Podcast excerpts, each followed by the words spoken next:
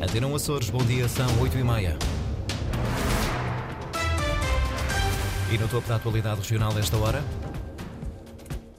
Empresas fazem contas. O aumento do salário mínimo dos Açores em 2024 vai significar um aumento de custos às empresas. Cada salário mínimo custa praticamente 1.400 euros. O governo já está em Santa Maria, realiza hoje a última visita estatutária do ano. Por estar em gestão, o Conselho de Ilha não vai apresentar um memorando.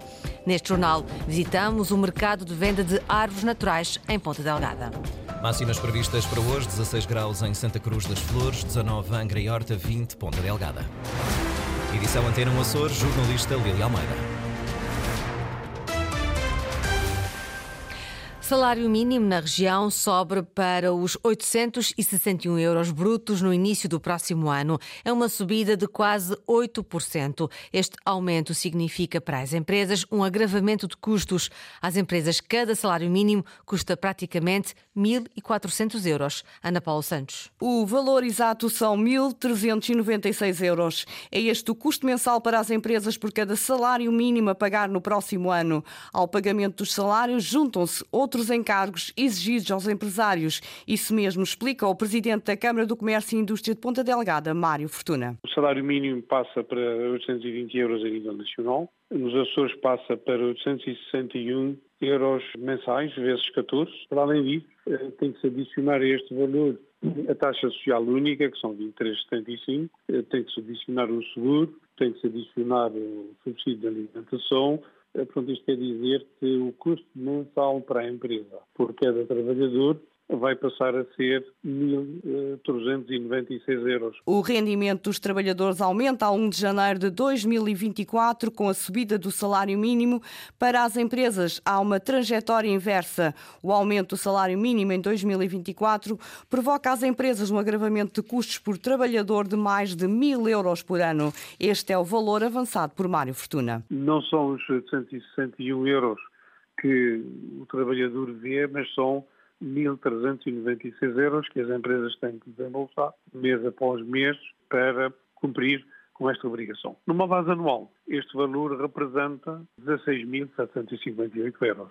O ano passado representava 15.658, eh, o que quer dizer que estamos a falar de um aumento anual de cada trabalhador de 1.100 euros. O salário mínimo nos Açores está majorado em 5%, é o mais elevado do país. Os trabalhadores recebem a partir de 1 de janeiro de 2024 brutos por mês 861 euros.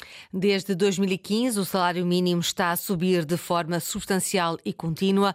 O valor numa década aumentou quase 70%. Mário Fortuna diz que para as empresas é impossível acompanhar este crescimento do salário mínimo nos restantes escalões remuneratórios. Este é outro desafio, porque o que tem acontecido sistematicamente é que não é possível, não tem sido possível às empresas aumentar todos os escalões remuneratórios na mesma percentagem que se aumenta o salário mínimo, por uma razão muito óbvia. Se temos aumentos salariais de 7% no salário mínimo, é impossível, económico e financeiramente impossível, às empresas atualizar todos os escalões nesta mesma medida. O que é que isto quer dizer? Isso quer dizer que tem havido uma compressão da diferença entre escalões, o que quer dizer que o salário mínimo está cada vez mais perto do salário médio, porque o ritmo de aproximação do salário mínimo não é compatível com o ritmo do crescimento do dos outros uh, níveis salariais. Mário Fortuna, Presidente da Câmara de Comércio de Ponta Delgada, admitir que para as empresas é impossível acompanhar o crescimento do salário mínimo nos restantes escalões remuneratórios. Em gestão corrente e por 24 horas, o Governo Regional realiza hoje a última visita estatutária do ano a Santa Maria, deslocação que tem gerado dúvidas por parte do Conselho de Ilha devido à limitação de poderes do Executivo. Os conselheiros já admitiram que não vão apresentar nenhum memorando neste encontro. Ana Leal Pereira. É a última visita estatutária deste ano e a primeira de um governo açoriano em gestão corrente. Situação que levou o Conselho de Ilha de Santa Maria a apresentar um ofício ao Executivo a questionar a pertinência da habitual reunião com os conselheiros. Segundo a Presidente deste órgão, por falta de inação face às reivindicações dos marienses, não vai ser apresentado nenhum memorando. Tínhamos uh, alguma dúvida relativamente à legitimidade de ser realizada uma visita estatutária uma vez que, no atual quadro, o Governo não pode decidir nada, nem pode prometer nada, uma vez também está em gestão corrente. O Governo disse que iria ajustar a sua visita estatutária de acordo com os poderes que lhe estão conferidos. Não vamos apresentar memorando e no mesmo ofício que nos veio a reiterar a necessidade de haver reunião, o Governo manifesta a sua compreensão pela nossa posição. Dulce Rezendes admite mesmo a ausência de conselheiros na reunião com o Governo. Alguns conselheiros manifestaram o seu descontentamento por a visita se realizar uh, nesta altura e nesta situação uh, poderes limitados do Governo e que entendiam que não, não deveria haver esta reunião. Portanto, eu estou a contar que alguns dos conselheiros que manifestaram essa posição não estejam presentes nesta reunião. Conselheiros de Santa Maria não vêem razões para a realização da reunião com o Governo Regional, mesmo em gestão corrente, segundo fonte do Executivo. Esta deslocação, apesar de ter limitações, está enquadrada no Estatuto Político-Administrativo da região. Estão previstas apresentações de projetos, obras de requalificação e a assinatura de empreitadas de construção. O Executivo já está em Santa Maria. Foi sentido um sismo na Ilha Terceira quando faltavam cinco minutos para para a uma da manhã. Segundo o Civisa, o Centro de Informação e Vigilância Sismovolcânica dos Açores teve magnitude de 2.2 na escala de Richter e epicentro a 3 km a este da, terceira, da Serreta.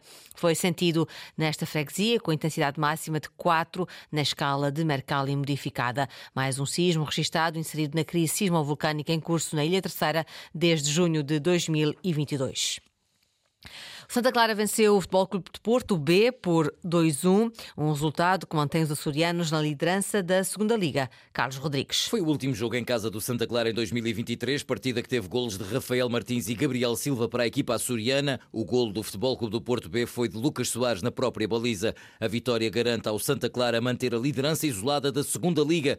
Vasco Matos deu os parabéns aos jogadores e enalteceu o espírito de grupo existente. Obviamente que sim, queríamos uma vitória. Sabíamos que não ia ser um jogo fácil, mas tínhamos em mente eh, bem presente aquilo que tínhamos que fazer em jogo. Entramos muito forte no jogo e a equipa está de parabéns. Continuamos a, a trabalhar bem, continuamos conscientes que ainda falta muita coisa, mas sentimos cada vez mais uma energia interna muito forte, uma coesão, um espírito de grupo muito forte e isso, obviamente, torna as coisas mais fáceis. Vasco Matos, o treinador do Santa Clara, que faz o último jogo do ano na próxima sexta-feira frente ao Belenenses. Na Série C do Campeonato de Portugal, Lusitânia e Fontinhas não jogaram, uma vez que os adversários não chegaram à Ilha Terceira, pelo que apenas em campo entrou o rabo de peixe. Nove jogos depois, a equipa voltou a vencer, 4-2 frente à União de Tomar. A vitória valeu subida ao nono lugar com 16 pontos. Finalmente, o Campeonato de Futebol dos Açores, Operário e Lagense continuam só a vencer. Resultados da quinta jornada: Pico da Pedra 4, Urzelinense 2, Guadalupe 0, Lagense 1, Benfica Águia 1, Angrense 2, Praense 1, São Roque 0, União Miquelense 0, Operário 1. Operário é líder, 5 jogos, 5 vitórias. Conferidos os resultados no futebol, olhamos agora para as restantes modalidades, os resultados do fim de semana com o jornalista Henrique Linhares. Começamos pelo voleibol, campeonato nacional. A equipa masculina da Fonte do Bastardo estreou-se na série dos primeiros, com uma derrota por 3-0 no reduto do Benfica. Já no basquetebol, o Lusitânia recebeu e venceu o Jogueira por 89-83 na décima jornada do campeonato. Foi o primeiro triunfo esta época na prova dos comandados por Nuno Barroso. Nos femininos, União Esportiva segue para os quartos de final da Taça de Portugal. Ontem venceu por 80 73-57 no terreno do Coimbrões. No handball, a equipa masculina do Marienses venceu em casa o Esfera Handball por 31-29 para a Zona 3 da segunda Divisão. O conjunto de Santa Maria está na terceira posição. No Hockey em Patins, o Candelária perdeu por 5-2 no terreno do Alenquer e Benfica. Os pupilos do técnico Pedro Afonso descem para o sexto lugar na segunda Divisão. Nota ainda para o futsal, segunda Divisão Série B, derby terceirense a fechar a primeira fase, terminou com a vitória do Barbarense por 4-3 em casa do Lusitânia. As duas equipas avançam avançam para a fase de apuramento de campeão. Já o Livramento vai competir na fase de manutenção. Perdeu no sábado contra a Associação dos Moradores de Santo Antônio dos Cavaleiros por 8-2. Entramos na semana de Natal, ultimam-se os preparativos para os grandes dias. No campo de São Francisco, em Ponta Delgada, volta a fazer-se a venda de árvores naturais de Natal, negócio que já conheceu melhores dias. Quem vende diz que as famílias estão a fazer mais contas na hora de comprar. O que salva o negócio, Luísa Couto, são os clientes habituais que não prescindem da tradição. O negócio da venda de árvores naturais para o Natal já conheceu melhores dias, mas as famílias Neves e Avelar vão o mantendo há décadas, muito por força dos clientes frequentes. Há quantos anos a senhora vende mar? Eu já vendo árvores há 39 anos. Então, há 35 vende a nós. Se elas também servem, e um dia terá que ser. Agora, por enquanto, ainda continuamos com a árvore natural e é sempre uma árvore gorda, grande. Outro cliente, mais um amigo. Há quantos anos? Já, que você está aqui? Já, já há mais de 20 anos. Mais de 20. Desde que ele está aqui, vem sempre a comprar aqui as árvores. Nunca se rendeu a árvores artificiais? Não gosto. Mas eu gosto muito é de uma árvore assim, da vida. É descer. E ver se a gente, se na minha porta da rua, a gente diz aqui dentro é Natal e são as criptomérias as que mais saem. Os preços pouco ou nada se alteraram face ao ano passado. Entre 25 e 40 euros já leva uma árvore para casa. Se optar por cedro, aí vai ter de desembolsar um pouco mais, 40 ou 50 as árvores mais em conta, mas o valor pode chegar aos 100 euros. Assim, não é? Depende do cliente. Isso aqui os clientes são todos perigosos.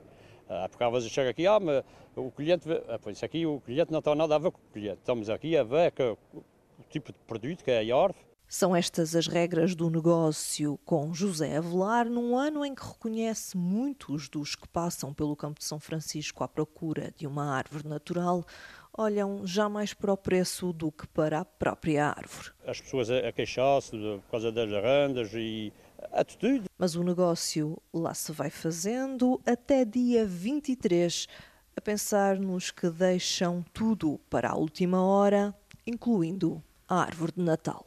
Dificuldades das famílias a condicionar o negócio das árvores naturais neste Natal. Esta foi a edição das 8h30 com a jornalista Lili Almeida. Notícias da região em permanência online a cores.rtp.pt e também na página de Facebook da Antena Açores.